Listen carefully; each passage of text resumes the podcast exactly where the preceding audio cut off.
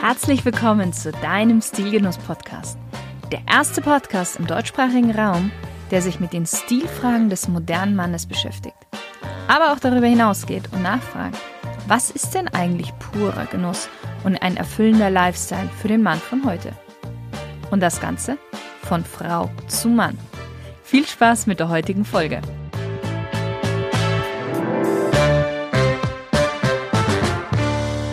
Hallo, liebe Stilgenusshörer. Vor zwei, drei Tagen hat mich einer meiner Kunden gefragt, Shirin, bin ich eigentlich zu alt für eine Lederjacke? Hm, gute Frage. Vor allen Dingen bin ich mir sicher, dass du dir vielleicht auch schon mal diese Frage gestellt hast oder dass du mit dem Gedanken gespielt hast, dir eine Lederjacke zu kaufen. Oder vielleicht hast du schon eine und du hast dich gefragt, passt die überhaupt zu mir? Und ich verspreche dir, spätestens jetzt wirst du dir diese Frage stellen, da du diesen Podcast bzw. diese Folge hörst. Also, wollen wir heute mal über die Lederjacke sprechen. Wie kam denn die Lederjacke überhaupt auf und wo hat sie ihre Wurzeln? Und diesmal müssen wir wieder stark in die Vergangenheit zurück. Nomadenvölker entwickelten die ersten Lederjacken, könnte man so sagen. Und zwar waren das eher so Felljacken, um sich vorrangig gegen die Kälte zu schützen. Die glatte, feste Oberfläche außen erwies sich als überaus wetterbeständig, die weiche Fellinnenseite als überaus wärmend und auch bequem. Und diese zwei guten Eigenschaften machten sich später auch Soldaten zugute, indem sie sich auf dem Gefechtsfeld ebenfalls mit Lederjacken kleideten. Noch viel bekannter sind aber die Piloten, die mit den Fliegerjacken das Fundament für den späteren Ruf der Lederjacke eigentlich legten. Besonders haben wir die Piloten aus dem Zweiten Weltkrieg eigentlich noch so vor Augen mit ihren Lederjacken. Aber ihren richtigen Siegeszug tragt die Lederjacke eigentlich erst so in den 50ern an. Wir müssen trotzdem noch mal ein paar Jahre zurückgehen, denn da wurde der Grundstein hierfür gelegt. 1913 gründete Irving Scott, ein Sohn russischer Einwanderer, die Firma Scott Brothers. In seiner Kleidungsfabrik stellte er erst vornehmlich Mäntel her. Und er galt schon sehr früh als Vorreiter. Man schreibt ihm zum Beispiel zu, dass er der Erste war, der Reißverschlüsse in Freizeitjacken nähte. Vorher wurden diese hauptsächlich immer nur zugeknöpft. Jedenfalls bat ihn 1928 Beck Industries, ein Harley-Davidson-Händler aus Long Island, um eine Lederjacke mit Reißverschluss. Selbstverständlich, die perfekt gemacht sein sollte für einen Motorradfahrer. Also robust, widerstandsfähig gegen schlechtes Wetter, schützend gegen kleinere Stürze. Sagen wir es mal so. Irving machte sich sofort daran und entwickelte eine Lederjacke aus Pferdeleder.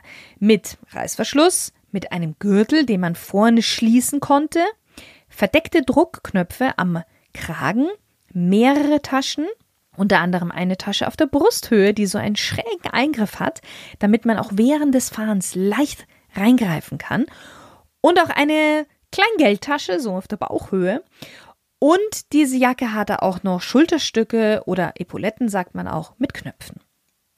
Und Irving nannte diese Jacke Perfecto, nach seiner bevorzugten Zigarrenmarke aus Kuba.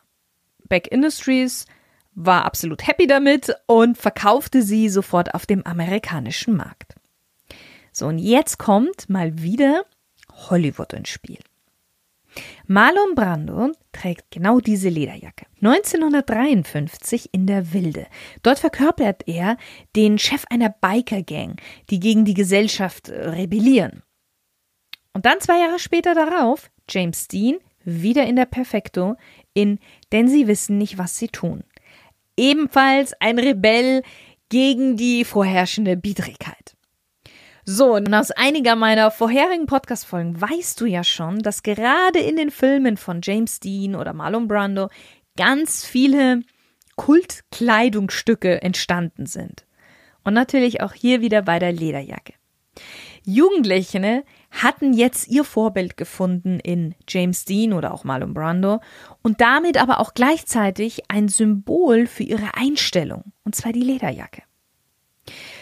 Und das zu einer Zeit, in der Gangs für die Gesellschaft in Amerika so bedrohlich wirkten, dass viele Highschools die Lederjacke verboten. Grundsätzlich auch gar nicht so unberechtigt, weil nicht nur die Jugendliche in der Bikerbewegung bedienten sich dann dieser Lederjacke. Die Rockmusik hatte übriges, da kommen wir auch gleich noch dazu. Und ja, die Jacke der Revolte und der Gesetzlosigkeit in gewisser Weise war geboren. Was hat diese Jacke aber jetzt gehabt, dass sie so zu diesem Kultobjekt gemacht wurde? Und da muss man sie sich eigentlich nur mal ein bisschen genauer anschauen. Da gibt es nämlich ein Detail und das verrät schon alles. Und ich hatte es vorher schon erwähnt, die Perfecto hatte einen Reißverschluss, was heute ja nichts Besonderes ist. Aber wie schon gesagt, 1928 eine absolute Neuigkeit war. Und jetzt kommt noch etwas, was ich dir vorher nämlich verschwiegen hatte. Dieser Reißverschluss weist auch eine kleine Ordnungswidrigkeit auf. Er sitzt nicht wie sonst, auch heute noch üblich bei Jacken, in der Jackenmitte, sondern ist wegen seiner Funktion als Windbreaker asymmetrisch, also ein wenig zur rechten Seite hin verschoben. So als wollte er sagen, ich verstoße gegen das Maß der Dinge, gegen die Norm, gegen das Gewohnte und damit auch gegen das Gewöhnliche. Ich bin anders. Ich liege quer. In den 70ern entdeckten dann die Punks die Lederjacke als ihr Teil der Bekleidung, vorwärtsgetrieben von Bands wie den Sex Pistols oder ähm, The Ramones. Und in den 80ern und 90ern sorgten dann Spielfilme wie Der Terminator, Dirty Dancing oder auch Indiana Jones, dass die Lederjacke im Gespräch blieb. Ja, und dann, in der zweiten Hälfte des 20. Jahrhunderts, entdeckten endlich auch die Modedesigner die Lederjacke. Und wenn Modedesigner ein Kleidungsstück entdecken, dann wird es zum Mainstream. Die Lederjacke gab es bis dato hauptsächlich in Schwarz oder in Braun. Und die Designer verpassten jetzt der Jacke modische Schnitte und Farben und zusätzlich auch Accessoires. Damit schaffte es dann das Symbol der Revolte, der Rebellion, auch auf die Laufstege dieser Welt und in die Kleiderschränke der High Society, aber auch der ganz normalen Menschen, so wie du und ich. So, wie du jetzt schon in der Geschichte der Lederjacke gesehen hast, gibt es natürlich nicht nur eine spezielle Lederjacke, sondern es gibt unterschiedliche Typen an Lederjacken, je nachdem, aus welchem Bereich sie sich entwickelt haben. Entweder von den Bikern oder von den Piloten. Mm, oder es ist eine Art Abwandlung der Feldjacke. Also wir haben viele unterschiedliche Arten von Lederjacken. Und damit kommen wir jetzt nämlich auch zu unserer Ausgangsfrage zurück. Bist du zu alt für eine Lederjacke? Und die Antwort ist, es kommt auf den Typ der Lederjacke an. Und auf das Leder selbst auch. Ich sag mal so, bis 30, 35 hm, kannst du so gut wie jede Lederjacke tragen. Vor allem die Bikerjacke tut es so den Anfang 20ern an, weil sie nach wie vor so ein männliches, ein bisschen angsteinflößendes, rebellisches Image hat. Aber eine klassische Bikerjacke sieht an dir ebenso ab 35 nicht mehr ganz so cool aus wie noch mit Mitte 20, weil sie ist einfach zu jugendlich. Und du solltest jetzt anfangen, in deiner Lederjacke etwas cleaner zu werden. Mit Mitte 30 bekommt weniger ist mehr immer mehr Bedeutung. Ein minimalistischer, ruhiger Look wird dir dabei wirklich gut tun. Auch was die Farbe angeht. Schwarz steht für viele für dieses prägnante, unbeugsame, auch hier wieder coole. Aber mit Mitte 30 musst du nicht mehr cool sein, um von den Nachbarkids akzeptiert zu werden. Jetzt zählen ja ganz andere Dinge. Und du wirst merken, dass auch das schwarze Glattleder oftmals etwas zu hart für dich sein wird. Also kommt jetzt ein schönes Anthrazitgrau oder auch hellgrau, dunkelblau oder auch so ein schöner feiner Cognacton in Frage. Und all diese Farben sehen noch am besten eigentlich aus in Rauleder. Und da kommen wir nämlich auch schon zum Material. Umso älter du wirst, würde ich dir immer mehr eine Lederjacke in Rauleder empfehlen. Wir machen mal hier einen kleinen Einschnitt und eine kleine Erklärung zu Rau- oder Velurleder. Und ich weiß nicht, ob ich es schon einmal darüber gesprochen habe, aber ich denke, jetzt, spätestens jetzt ist der Zeitpunkt. Mm, wir müssen dafür ganz kurz etwas in die Lederherstellung selber eintauchen.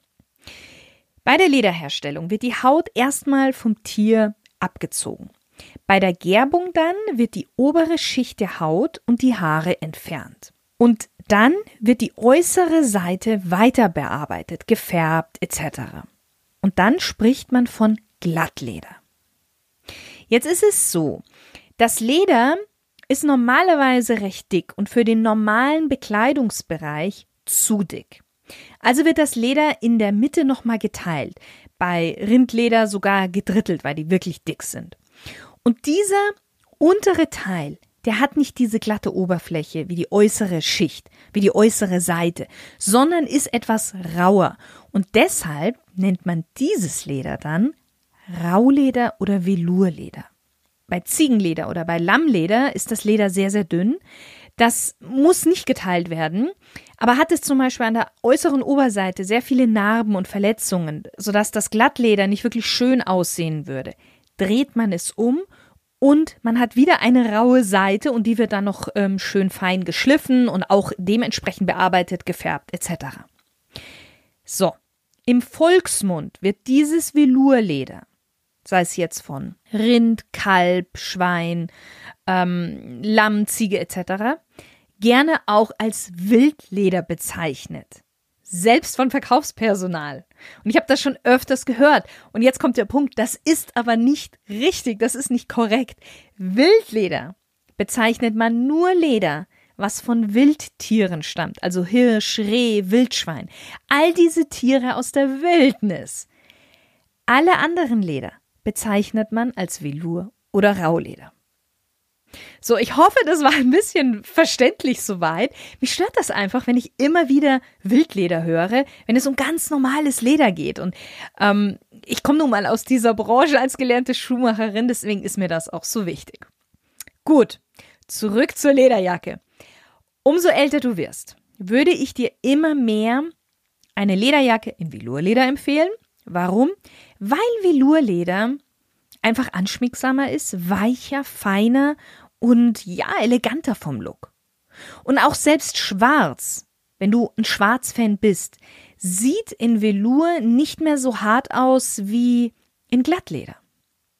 Hast du die 40 geknackt? Dann ab jetzt wirklich Finger weg von der klassischen Bikerjacke und auch von Abwandlungen davon. Ab jetzt lieber einen schlichten Lederblouson, der quasi vom Schnitt wie eine Bomberjacke ist, aber etwas schmäler geschnitten. Oder eine Harrington-Jacke in Leder oder eine Field Jacket in Velourleder. Und je weniger Taschen und Schnickschnack, umso besser. Weniger ist mehr. Du wirst dadurch authentischer, lässiger, glaub es mir.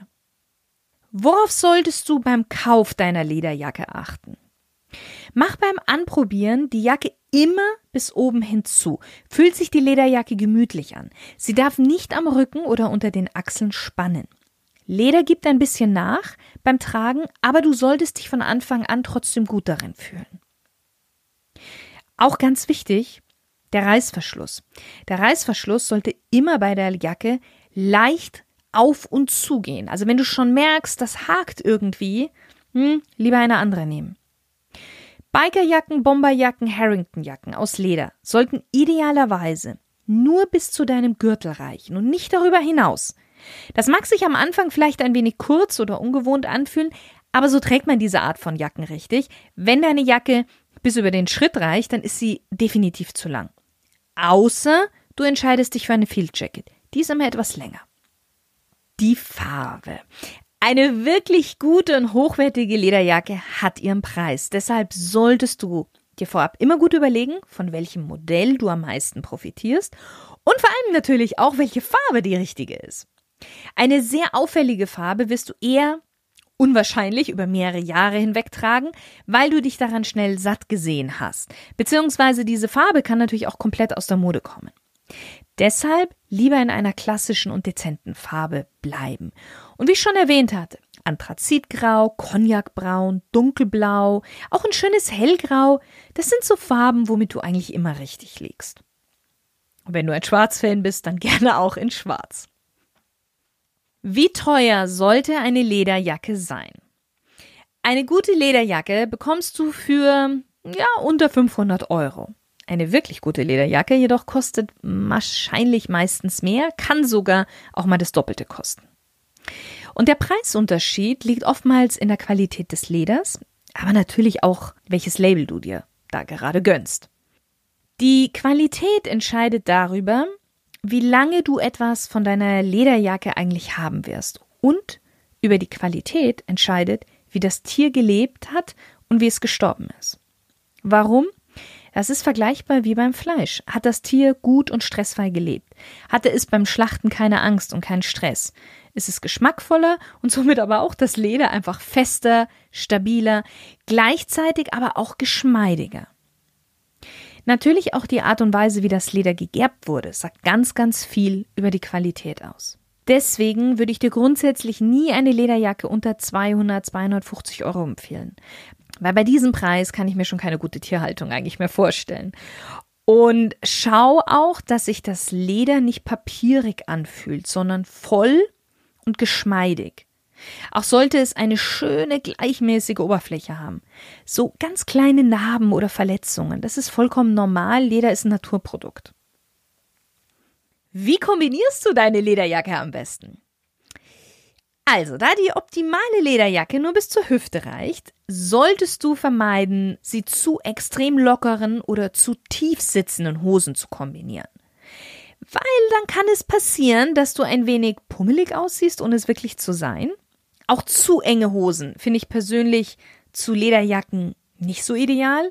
Lieber gerade geschnittene, schmal geschnittene und gut sitzende Hosen nehmen. Der Klassiker ist natürlich eine dunkelblaue Jeans, aber du kannst zu einer Velour-Lederjacke auch toll eine Stoffhose oder eine Chino anziehen.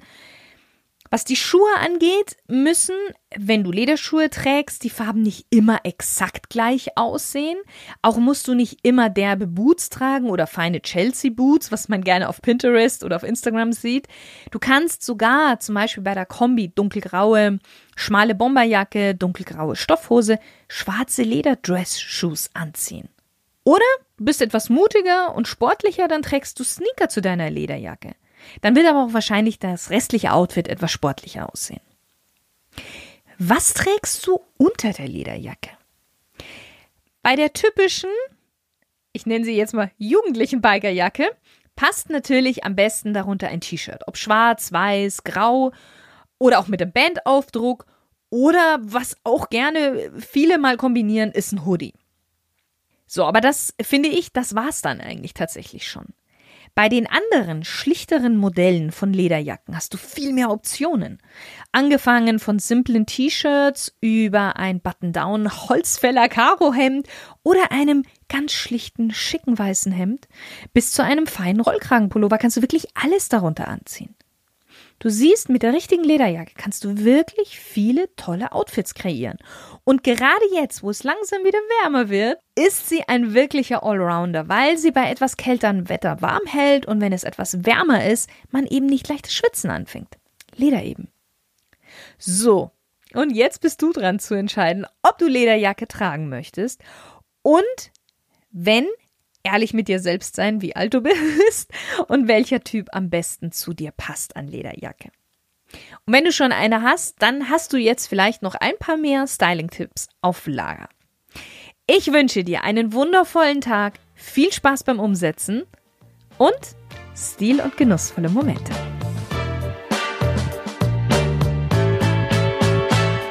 Du bist gerade mitten in einer Veränderung oder du hast sie hinter dir oder vielleicht vor dir und du spürst, dass du mit dieser Veränderung auch dein Äußeres, dein Auftreten verändern möchtest, dann bewirb dich jetzt unter www.shirinsayed.com slash Termin für ein kostenloses Beratungsgespräch bei mir. Und ich verspreche dir, wir werden gemeinsam dein Äußeres und vielleicht auch sogar ein bisschen dein Inneres verändern.